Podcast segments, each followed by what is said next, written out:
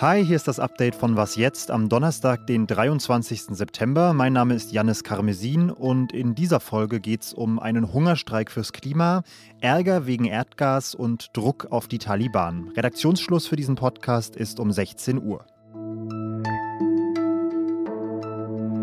Vor über drei Wochen sind in einem Camp in der Nähe des Reichstagsgebäudes in Berlin sieben Menschen in den Hungerstreik getreten. Darunter ist auch Henning Jeschke, 21 Jahre alt. Dieser Hungerstreik, der soll diese Gesellschaft wachrütteln und zeigen, das fundamentalste aller Grundrechte, das Grundrecht auf Leben, wird gerade missachtet. Henning Jeschke ist der einzige Aktivist, der von Beginn an dabei war und bis heute tatsächlich durchgängig im Hungerstreik ist. Andere haben zwischendurch aufgegeben, neue sind dazugekommen. Sie alle fordern konsequenten Klimaschutz und sie wollen bis heute um 19 Uhr ein öffentliches Gespräch mit Olaf Scholz, Annalena Baerbock und Armin Laschet erreichen.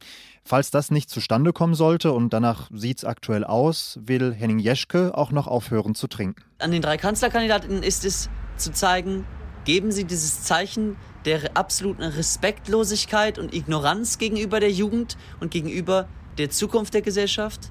Oder sind Sie bereit, diese Debatte zu führen? Ist so ein Hungerstreik ein legitimes Mittel des Protests in einer Demokratie oder ist das Erpressung gegenüber der Politik?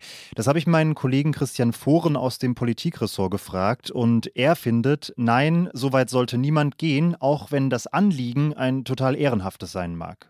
Aber nicht das Anliegen selbst legitimiert ja so einen Protest, sondern es kommt darauf an, welche anderen Wege zur Verfügung stehen. Nelson Mandela hat auf Robben Island einen Hungerstreik organisiert. Gandhi ist das wohl bekannteste Beispiel. Aber ihnen blieben halt auch kaum andere Wege. Nur in Deutschland kann man sich in Parteien organisieren, in Vereinen. Man kann auf die Straße gehen oder Bürgerbewegungen gründen. Und das alles ohne Konsequenzen fürchten zu müssen. Ähm, Politik darf sich davon nicht erpressen lassen, aber vielleicht sollte auch sie daraus lernen, ähm, wenn sich junge Menschen so radikal ausdrücken, dann wohl deshalb, weil sie sich zu wenig angehört fühlen. Ärger über Erdgas kennen wir hier in der Was jetzt Redaktion zu Genüge, kocht immer mal wieder hoch, wenn ein Werbespot der Gasindustrie in unseren Folgen eingespielt wird. Und da nochmal ganz kurz zur Klarstellung. Nein, Erdgas zu verbrennen ist kein Klimaschutz. Aber das nur am Rande, denn tatsächlich ist Ärger über Erdgas gerade ein gesamteuropäisches Thema. Genau genommen ist es Ärger über die Erdgaspreise. Die sind nämlich in diesem Jahr heftig gestiegen, allein um 42 Prozent im ersten Halbjahr 2021. So teuer war Gas seit 2015 nicht mehr. Und diese Entwicklung hat in den letzten Tagen und Wochen eine durchaus politische Dimension bekommen. Denn immer mehr PolitikerInnen machen Russland für diesen Preisanstieg verantwortlich. Annalena Baerbock zum Beispiel, eine Gruppe aus 40 Abgeordneten des Europäischen Parlaments, auch die Energieministerin der USA. Sie alle sagen, Russland verknappe den Gasimport nach Europa ganz gezielt, damit die deutsche Regierung sehr bald, schnellstmöglich, die fehlenden Genehmigungen für die umstrittene Gaspipeline Nord Stream 2 erteilt.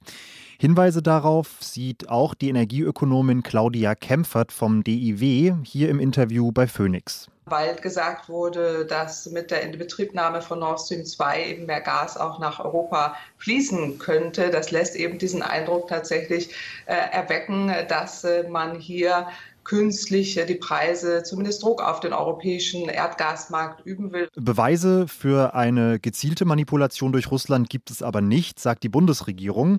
Die hohen Preise hätten vor allem damit zu tun, dass der letzte Winter extrem kalt war und die Nachfrage dementsprechend sehr hoch.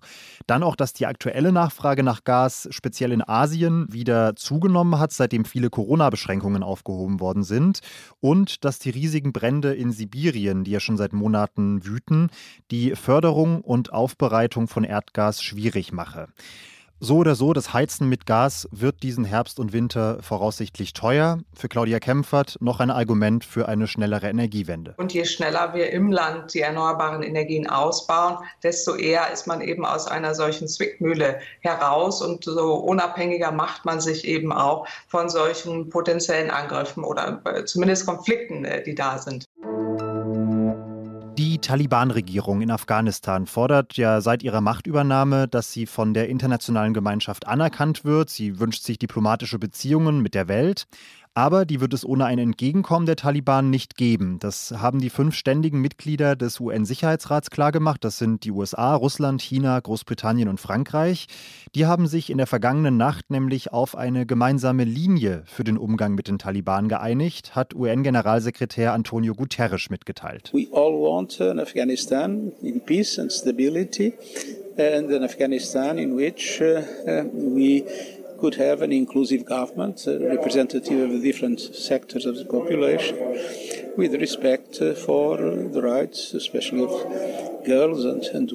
uh. Also, vor allem müssen Rechte von Frauen und Mädchen gewährleistet sein, sagt Guterres.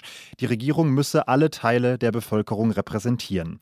Die neue Taliban-Regierung besteht ja ausschließlich aus Männern. Mädchen dürfen bislang nicht zur Schule seit der Machtübernahme, viele Frauen nicht zur Arbeit. Menschenrechtsorganisationen berichten, dass viele Frauen seit der Machtübernahme sogar das Haus nicht mehr verlassen. Da klingt diese Forderung der fünf Staaten, diese gemeinsame Linie, für unsere Ohren natürlich erstmal nach einer Formalität. Aber man muss dazu wissen, Ende August hatten China und Russland sich bei einer ähnlichen Abstimmung, wo es um eine gemeinsame Linie ging, noch enthalten. Jetzt, wo sie dabei sind, wächst der Druck auf die Taliban natürlich erheblich. Was noch? It's not easy being green. Es ist nicht leicht, grün zu sein, hat Kermit der Frosch mal in der Muppet Show gesungen. Er wäre lieber blau oder rot oder gold oder irgendeine andere Farbe. Und wer hätte gedacht, dass dieser Song tatsächlich mal eine Rolle spielen würde in einer Rede vor den Vereinten Nationen? Kermit the Frog sang, It's not easy being green. You remember that one? I want you to know that he was wrong. Denn tatsächlich hat Boris Johnson, der britische Premierminister, diesen Song genutzt, um zu mehr Klimaschutz aufzurufen. Denn grün zu sein, sagt Boris Johnson, sei nicht nur leicht, sondern auch absolut richtig und außerdem auch noch lukrativ. Das war dann auch schon das Wichtigste für heute. Ich mache mich direkt wieder an die Moderationskärtchen für den großen Livestream zur Bundestagswahl am Sonntag. Um 15.30 Uhr geht's los und bis spät in die Nacht analysieren und diskutieren wir die Wahlergebnisse. Ein User auf Twitter schrieb heute, als wir diesen Stream in einem Tweet geteilt haben, folgendes. Man kann es aber auch lassen und einfach den Fernseher einschalten. Davon, liebe Was jetzt ZuhörerInnen, rate ich auf jeden Fall ab, denn es wird spannend, es wird heiter und es wird wahrscheinlich auch hochinteressant. Ich bin Janis Karmesin und ich zähle auf Sie. Bis dann.